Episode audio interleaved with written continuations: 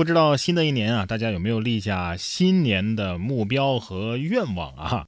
不知道您有没有这样的感觉，就是随着自己年龄的增长啊，每年的愿望都在逐年的降低标准，每年的目标呢，较往年相比啊，都要更。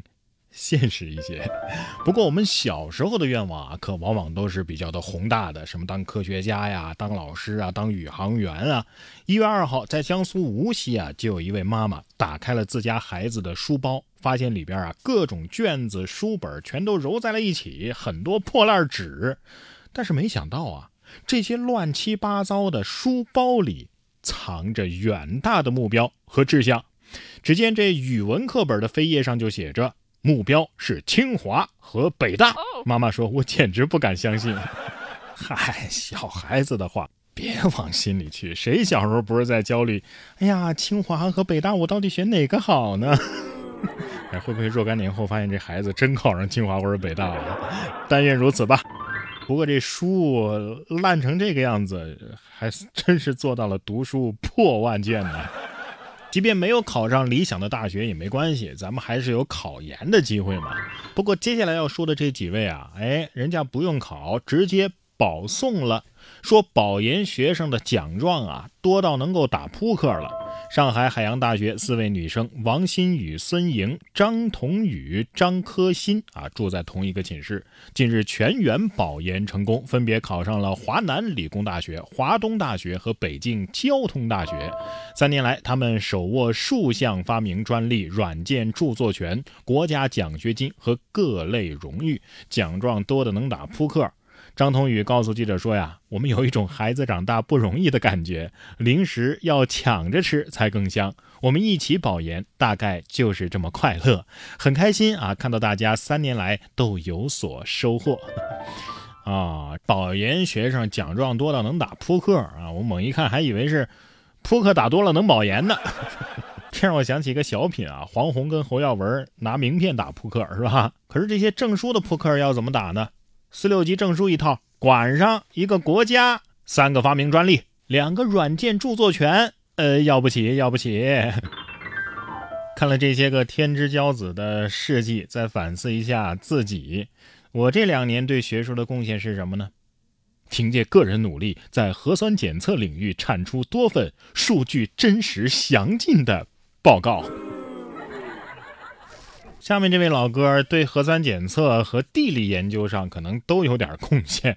说一月四号，陕西渭南市公安局通报说，云南保山的一个男子段某啊，从去年十一月二号开始出发，准备前往黑龙江找人算命，先后乘坐多种交通工具到了西安，在西安停留数日之后啊，又徒步到了韩城。目前，段某已经被集中隔离。不是你算个命，哎，算命封建迷信咱就不说了啊，干嘛非得去黑龙江呢？咱四川的青城山不服你管是不是？黑龙江有什么老神仙值得你如此追随？为什么说你对地理也有贡献呢？你这沿着黑河腾冲线一路向北，在秦岭淮河的交界处被集中隔离，我怀疑你这个案例啊，很可能会出现在地理分析题里。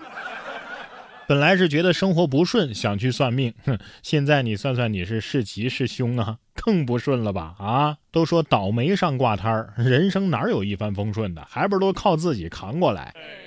不过这人生啊，你别说，真有过不去的坎儿。美国纽约就有一名二十八岁的男子，在地铁站检票口试图强行跳过闸门槛儿，因重心不稳，大头朝下栽了下去，头部直接撞到了水泥地面上。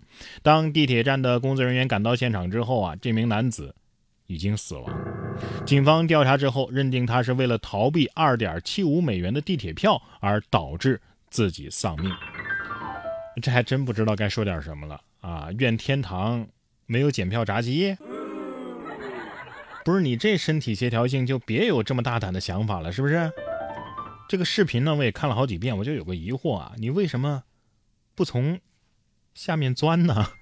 一个是拼了命的去省钱，一个是拼了命的要花钱。说男子专偷婚房的礼金钱干嘛呀？打赏女主播。最后被抓了。近日，江苏的韩大妈家办喜事儿，不料存放在家中的礼金却被盗。经调查，民警锁定了出狱不久的男子陈某。陈某一个月内连续作案四起，专偷这婚房里的礼金，案值达十七万元。陈某交代啊，这赃款呢都是用于看网络直播，曾经一晚上打赏一万多给女主播。在这里啊，提醒各位，年末市民还是要加强防盗。防骗意识，这大哥的格局也算是打开了啊！偷钱不为吃喝，追求的是精神境界，只为冲上榜一，是吧？如此看来，每一个榜一大哥的背后都有不为人知的秘密啊！九月出来的又进去了，这多少啊？是对牢房还是有点留恋呢？是吧？虽然说你锒铛入狱的样子很狼狈，但是你在直播间挥金如土的样子很靓仔呀！大哥是不是这么想的？我也很想忍住，可是他叫我家人，还给我跳舞哎！我不知道这打赏啊能获得什么快乐？你花个几块钱买奶茶，至少喝进的是自己肚子里呀。最近一个民警去买奶茶的时候，就一眼看出啊店员是嫌犯，当场将其抓获。广东河源平和县一位王警官啊，准备买奶茶，然后回单位加班，竟然发现啊。